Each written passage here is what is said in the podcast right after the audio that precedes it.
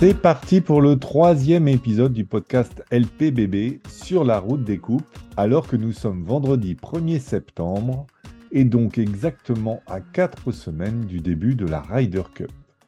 Aujourd'hui, c'est un numéro d'anticipation puisque nous allons discuter des derniers joueurs probables et possibles qui rejoindront l'équipe européenne.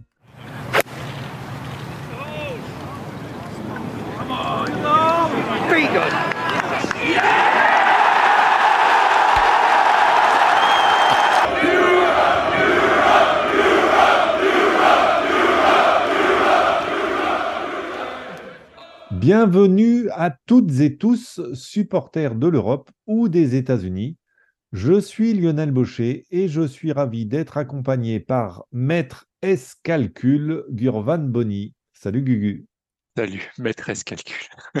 Alors avant de se lancer euh, dans les probabilités des uns et des autres pour intégrer euh, l'équipe européenne, on va Juste rappeler, la période de qualification euh, a débuté il y a un peu moins d'un an avec le BMW PGA Championship euh, en Angleterre et elle se termine ce dimanche 3 septembre à l'issue du Omega European Masters en Suisse. Les joueurs ont donc eu un peu moins d'un an ou quasi un an pour accumuler des points en fonction de leur place dans les tournois, chacun de ces tournois rapportant plus ou moins de points selon son statut ou sa dotation. Par exemple, un majeur, euh, c'était 6000 points en jeu, un Rolex Series 5000, alors qu'un tournoi à moins de 2 millions de dollars mettait en jeu seulement 1500 points. Et ce système-là, en gros, juste pour expliquer assez rapidement, pour, pour éventuellement ceux qui, qui, auraient du mal à, tilter, en fait, on a, on a, mis en place un système basé plutôt sur le price money que sur le nombre de points à la Race to Dubai pour pouvoir diminuer, on va appeler ça l'impact des Rolex Series. Parce qu'en fait, quand vous gagnez un Rolex Series, en général, vous êtes plutôt sur le classement, on va appeler ça de la race, à l'année, vous êtes plutôt à 8 000, 9 000, 10 000 ou 12 000 points. Mais pour éviter en fait que ces 4 ou 5 tournois sur l'année et trop d'impact sur la qualification Ryder Cup, on a décidé de diminuer les valeurs de ces points en fait pour pouvoir être sûr qu'en fait euh, quelqu'un qui gagne on va dire ça un Rolex Series et qui finit quasiment deuxième en gros d'un autre Rolex soit quasiment pas certain d'être totalement qualifié ce qui explique en fait pourquoi en gros on a un, Victor Pérez qui, bon déjà c'était pas sur une année euh, glissante, mais depuis le début d'année civile, on va dire ça comme ça, enfin depuis novembre 2022, est en ce moment troisième au classement de la race parce qu'il a gagné des gros tournois et que, enfin il a gagné un gros tournoi et que ce gros tournoi n'a pas eu son nombre de points minoré alors qu'au classement de la qualification à la Ryder Cup, cette minoration ramène, on va appeler ça des joueurs comme par exemple Yannick Paul, qui ont plutôt gagné des petits tournois, pas si loin de ça, mais sauf que de petits tournois cumulés font qu'il arrive à être challengé et donc qu'il est troisième d'un côté et plutôt sixième ou septième ou huitième à peu près sur l'autre classement. Voilà. Donc, comme ça, c'est plus clair pour tout le monde. Alors, on rappelle également que Ryder Cup Europe a changé son process de qualification pour cette édition 2023. Il y aura six qualifiés de manière automatique et six choix du capitaine, alors que pour ces derniers, il n'y en avait que trois en 2021 et quatre en 2018. Donc, sont qualifiés par défaut automatiquement six joueurs, trois via le classement européen et trois via le classement mondial. C'est ça? Exactement. Donc en gros, on a les trois premiers qui vont utiliser justement les points dont on parlait juste avant. Donc en gros, les points un petit peu relativisés, on va dire ça comme ça, de la Race to Dubai, qu'on cumule sur une année, donc à peu près à la louche, hein, de septembre 2022 à septembre 2023. Mmh. Et mmh. d'un autre côté, on va garder les trois premiers au classement mondial par leurs points qu'ils ont cumulés. Donc ça veut dire qu'en gros, lorsque vous gagnez un tournoi majeur, vous gagnez 100 points au classement mondial et on va cumuler aussi ces points-là de septembre 2022 à septembre 2023. Et on met toujours un système d'ordre, euh, pour l'instant, qui favorise encore les joueurs qui jouent sur le PGA Tour, en disant que par défaut, les trois premiers au classement des points européens seront d'abord qualifiés et qu'ensuite, on choisira parmi les trois non non qualifiés déjà parmi les points au classement mondial. Forcément, Rory et Ram, avec leur performance dans les majeurs, qui compte euh, aussi pour le classement européen, se retrouve en tête. Donc, il libère deux places au classement mondial euh, pour ceux qui sont derrière eux, puisqu'ils sont aussi euh, les deux premiers au classement mondial. donc, sont qualifiés du coup via le classement mondial parce qu'ils ont déjà suffisamment de points et qu'ils peuvent plus être rattrapés avec le dernier tournoi de l'année. Victor Hovland, qui est troisième du classement mondial, euh, comptant pour la Ryder Cup. Hein. Il n'est pas troisième au classement mondial euh, au WGR qu'on connaît. Il n'en est pas très loin, mais il n'est pas pour l'instant troisième encore. Exactement. Et le quatrième est Tyrell Hatton, euh, qui a déjà suffisamment de points. Donc, il nous reste donc à attribuer une place au classement européen et une place au classement mondial pour avoir les six automatiques. Exactement. Pour le classement euh, au point européen, bon, on va pas le cacher, c'est un peu la grosse bagarre. Donc, on va essayer d'évoquer ça de manière, j'espère, rapide mais claire à peu près ce qui peut se passer. Donc, à l'heure actuelle, en gros, la compétition côté européen est entre McIntyre, qui est pour l'instant le troisième qualifié, Yannick Paul, Méronc, Pérez, Hodgegard et Otagi ces cinq-là peuvent espérer encore une qualification à condition donc de dépasser McIntyre. D'accord? Pour pouvoir dépasser McIntyre, les scénarios sont un peu complexes, mais à l'esprit. McIntyre à peu près en gros son, destin entre, la main, entre les mains entre, en ne jouant pas trop mal. Mais pour pouvoir éventuellement dépasser en ce moment McIntyre, Paul devra faire au pire troisième, Méronc deuxième tout comme Victor Pérez, sauf que Pérez devrait faire deuxième seul, et une, victoire pour Hochgard ou Otagi. Si jamais, en gros, les cinq joueurs que je viens de lister, euh, lister au dernier moment là ne, font pas cet exploit-là, McIntyre devra le, deviendra le premier qualifié après, donc, euh, après Ram et, euh, et, Rory, donc en gros le troisième joueur qualifié selon les classements, le classement des points européens. Sachant que pour ces joueurs-là, leur qualification automatique ne peut quasiment se jouer qu'avec le classement européen, puisqu'ils sont trop loin au classement mondial. Exactement. Le seul qui peut se qualifier de manière automatique via l'autre classement actuellement, c'est Fitzpatrick, qui a la bagarre en gros avec Fleetwood. Donc là, la marge entre Fleetwood et Fitzpatrick est quand même très tenue, c'est-à-dire qu'on est à peu près à trois points mondiaux, hum, trois points et des poussières, presque quatre, disons, et que quatre points mondiaux actuellement sur le Tour européen cette semaine, c'est l'équivalent à peu près d'un top 7. Donc, si jamais euh, Fitzpatrick fait septième au pire, il sera alors qualifié automatiquement après, en gros, euh, Hovland et Hatton comme le troisième joueur qualifié. S'il ne fait pas top 7, ce sera à ce moment-là Fleetwood. Bon, sachant que, ne, le cachons pas, si jamais Fitzpatrick ne se qualifiait pas automatiquement et faisait, je ne sais pas, huitième, dixième ou quinzième, on ne se fait pas trop d'illusions sur la probabilité qu'il ait euh, directement la, qualification euh, avec Fleetwood. Via les choix du capitaine. Alors, on, va, en plus profiter de faire du temps réel, puisque au moment où on enregistre cet épisode, la première journée de l'Omega European Masters se termine, et il s'avère que sont en tête euh, un, groupe de, un six joueurs à moins 7, dont Matt Fitzpatrick. Ce qui fait que, en restant euh, à peu près dans cet état-là, euh, il deviendrait le qualifié automatique au classement mondial. Et donc, Fleetwood ne pourrait y accéder que via le choix du capitaine, ce qui devrait sans doute se faire aussi. C'est ça. Disons que le vrai suspense, c'est plutôt effectivement sur la qualification euh, via les points européens et où, euh, par exemple, Paul fait un départ euh, assez sensationnel en étant actuellement septième. Enfin, voilà, donc il est septième, mais juste à un coup de la première place. Et où, effectivement, en gros, le départ des autres concurrents est un peu plus mitigé. Donc, on a à peu près à la louche, hein, ça change, mais voilà, on a un Méron qui est aux alentours de la 20e place, un Hochgard qui est aux alentours de la 40e place, un Otaigi aux alentours du cut, et Pérez qui, après avoir eu un départ très compliqué, il a été plus 3 et revenu dans le parc pour finir finalement avec un bogey aux alentours de la centième place. Ce qui fait qu'en fait, notre petit Écossais Bob, Bob, ben Bob, qui est en ce moment aux alentours de la 40e place, pour l'instant conserverait la troisième et dernière place qualificative directement pour la Ryder Cup. Voilà.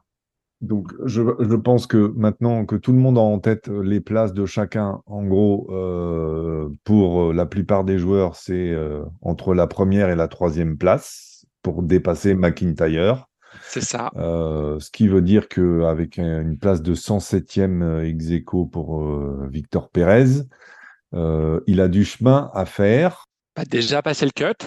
Déjà passer le cut sera, déjà, on va appeler ça un, premier point. Et effectivement, s'il arrive à passer le cut, bon, bah déjà, il aura encore un peu plus son destin, en main.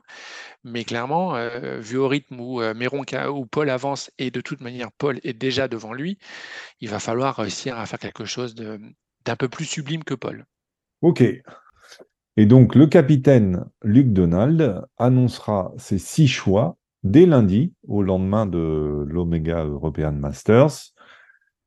Et donc là, resterait sans doute la dernière chance pour un paquet de joueurs, dont euh, le tricolore Victor Pérez, euh, mais, sans doute aussi euh, pour un Yannick Paul, pour un Adrian Méron, éventuellement. alors, qu'est-ce qu'on peut dire sur ces choix du capitaine? Sans doute que, en admettant que Fitzpatrick finisse dans les sept et se qualifie automatiquement, Fleetwood, sans doute, le rejoindra, c'est à peu près sûr. Et imaginons le cas inverse aussi, c'est-à-dire que Steve Fleetwood ne se qualifie, euh, automatiquement, Fitzpatrick sera clairement du voyage.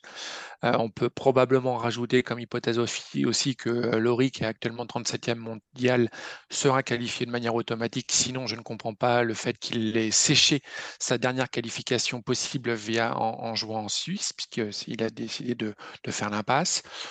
Difficile de même de ne pas imaginer que Seb soit qualifié euh, en, invitant parce qu'il est 23e joueur mondial. Et même système, euh, difficile d'imaginer aussi euh, que le 34e joueur mondial qui est Justin Rose ne soit pas qualifié. Il resterait donc deux qualifications qui seraient à donner. Alors j'ai essayé de prendre, appeler ça des, des, trucs qui font genre référence, les classements. Ça après, voilà, je ne suis pas un tête de capital ni dans son comité.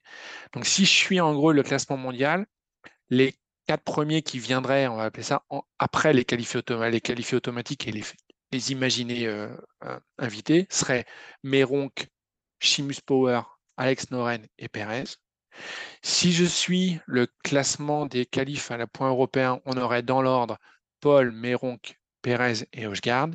Et si je suis selon le classement des points mondiaux, on aurait Méronc, Noren, Power, Détri et Pérez. Alors, on va ouvrir une petite parenthèse sur un joueur qui fait un peu de buzz en ce moment, le Suédois Ludwig Auberg. On, va juste rappeler donc Ludwig Auberg, qui est un Suédois qui joue euh, sur le PGA Tour depuis cette année. Il a joué avec Luc Donald euh, au Wyndham Championship. Luc Donald lui aurait conseillé de venir jouer euh, en Europe à là, à cette période. C'est pour ça qu'il était présent la semaine dernière en République tchèque et qu'il est présent cette semaine en Suisse. Il y a beaucoup de, de bruit autour de ce jeune garçon qui frappe très fort, mais euh, qui est que 200e mondial. Et au classement de la Ryder Cup, il est aujourd'hui 58e. Donc, c'est-à-dire qu'il est derrière des, Julien Brun, euh, des Julien Guerrier, des Mathieu Pavon, etc. Euh, ce qui pourrait faire pencher dans la balance encore un peu plus sa, présence, euh, c'est le fait qu'il gagne euh, l'Omega European Masters, puisque pour l'instant, il est à un coup de la tête après le premier tour. Il est à moins 6, donc au même niveau que Yannick Paul, parce que s'il gagne aujourd'hui, il va, en termes de points, ça va lui ramener quoi? Euh, sur les classements des points européens, enfin les classements des points mondiaux, je vais essayer de pas trop dire de bêtises, mais il devrait gagner à peu près, on va essayer de faire ça en direct, hein, euh, il devrait gagner à peu près une, euh, je crois qu'il y a 22 points mondiaux en termes de points mondiaux à gagner, donc autant te dire, pouf, il serait probablement aux alentours de la 30e place au mieux, mais vraiment au mieux. Hein. Donc voilà. Après, effectivement, le fait qu'il tape fort, pour moi, si on imagine que le setup du parcours sera un petit peu fait à la fin, donc ce ne sera pas le même parcours évidemment, mais que le principe quand même en général, c'est que les capitaines européens essayent de faire un, setup de parcours où rater, rater le fairway est quelque chose de pénalisant. C'est peut-être pas à ce moment-là le bon joueur en, termes de typologie de frappe de balle, mais en même temps, s'il est capable de gagner euh, en Suisse cette semaine, alors que justement, ce n'est pas un parcours que tu agresses et c'est plus un parcours que tu joues intelligemment, alors tout ce que je viens de dire il y a à peu près 10 dernières secondes, on peut l'oublier. Donc euh, voilà, mais c'est vrai que moi, je considérais ça comme vraiment un cadeau empoisonné. Parce que, parce que ça va être de toute manière, enfin, voilà, il, est rafraîchissant, il, vient de nulle part et ce qu'il fait en aussi peu de temps est quand même extraordinaire. Mais ça me semble être, ça me semblerait être euh, difficile. Mmh, sachant qu'il sera, euh, s'il y était, il ne sera jugé que sur les résultats. Mais, mais est-ce que ça n'est pas aussi euh, le même, la même question pour les autres? Parce que quelque part, un, Méronc, un, un, Yannick Paul, ou, ou, même si on allait chercher Power, Détri ou Victor, de toute façon, euh, ça, dépendra forcément de, leur performance là-bas. C'est vrai, mais disons que si tu sélectionnes un Power, un, un, ou peu importe, ces mecs-là sont actuellement à un endroit qui pourrait justifier en termes de classement leur sélection. Je ne te dis pas quelle serait logique, mais que quand tu suis la liste des classements, ces mecs-là sont dans les deux ou trois ou quatre ou cinq places qui suivent les classements. Donc après, si tu commences à dire qu'effectivement, en gros, Auberg et sa présence se justifie, bah dans ces cas, tu vas pouvoir dire qu'il y avait à peu près une cinquantaine d'autres joueurs aussi, et Julien Brun par exemple. Voilà. Il ne s'agit pas de dire en gros que l'un est plus légitime que l'autre, mais que dans un cas, en gros, disons que ce qu'ont fait les Méronc, les Paul, les McIntyre, les Pérez au cours de l'année qui a précédé cette qualification permet de réussir à justifier une qualification en disant je vais te donner une invitation parce que ce que tu as fait au cours de la dernière année me semble être quelque chose qui justifie ta présence en Ryder Cup. Là, effectivement, si on prend Auberg, disons que cette justification-là tiendra plutôt sur ce qui a été fait au cours des deux ou trois derniers mois, plutôt que sur la dernière année. Sachant que c'est aussi l'intérêt des, choix du capitaine, c'est de, miser avant tout sur, euh, la forme du moment, euh, c'est se, donner cette porte de sortie. Alors on va le mettre de côté pour le moment, euh, on attendra son résultat dimanche pour voir si il peut faire pencher un peu plus la balance de son côté à lui. Ceux qui sont vraiment en lice pour les deux places qui nous restent, puisqu'on a déjà cité dix joueurs qui sont à peu près assurés d'être là, en toute logique, euh, ça se résume à Yannick Paul, puisque c'est quand même celui qui est un peu plus constant euh, et qui est dans les points, on va dire, euh, ces dernières semaines. Ensuite, un Méronc. Et, et après, je dirais que c'est un, peu, un peu pareil pour, pour tous, quoi, entre Noren, Power, Detri ou Victor. Ils sont dans les points. Sur l'année, euh, ils sont pas loin au classement. Euh, on sait que les Américains sont allés chercher Sam Burns, qui était 15e au classement, ce qui est exactement la place de Victor Perez aujourd'hui. Donc, euh, sauf que Sam Burns est copain avec, avec Scotty Scheffler. Peut-être que Perez n'est peut-être pas aussi copain avec Rory McIlroy, ça aurait pu aider. mais si on veut être honnête, les deux places restantes seraient, plutôt pour Paul et Méronc Ouais, globalement. Si, on fait le combo euh, performance sur la sur l'année de qualification et la forme du moment. Ouais, c'est ça. En fait, en gros, je pense que moi, j'imaginerais trois groupes en gros. Donc, Méronc et Paul, parce que, parce que vraiment, euh, enfin, globalement, assez en forme. Même si en ce moment, bah voilà, ça ne va pas toujours se chercher très haut pour Méronc, mais assez en forme. Un deuxième groupe où il y aurait probablement, je mettrais plus Hochgard et, et Pérez.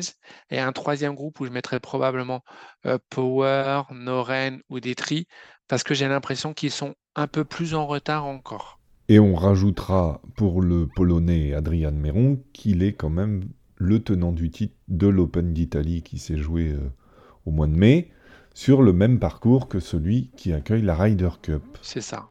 Ok, il ne nous reste plus maintenant qu'à attendre dimanche soir la fin du Omega European Masters pour connaître les six qualifiés automatiques dans leur totalité. Et lundi prochain pour découvrir les choix de Luc Donald avec ou non Victor Pérez. Je te remercie, euh, Gugu, d'avoir euh, donné ton éclairage. J'espère que ça a été clair pour tout le monde. N'hésitez pas à nous poser des questions sur les réseaux sociaux euh, ou en commentaire de l'article de l'épisode. Gugu se fera un plaisir d'y répondre. Exactement. Merci de votre écoute et à très bientôt. Bye bye, bonne journée.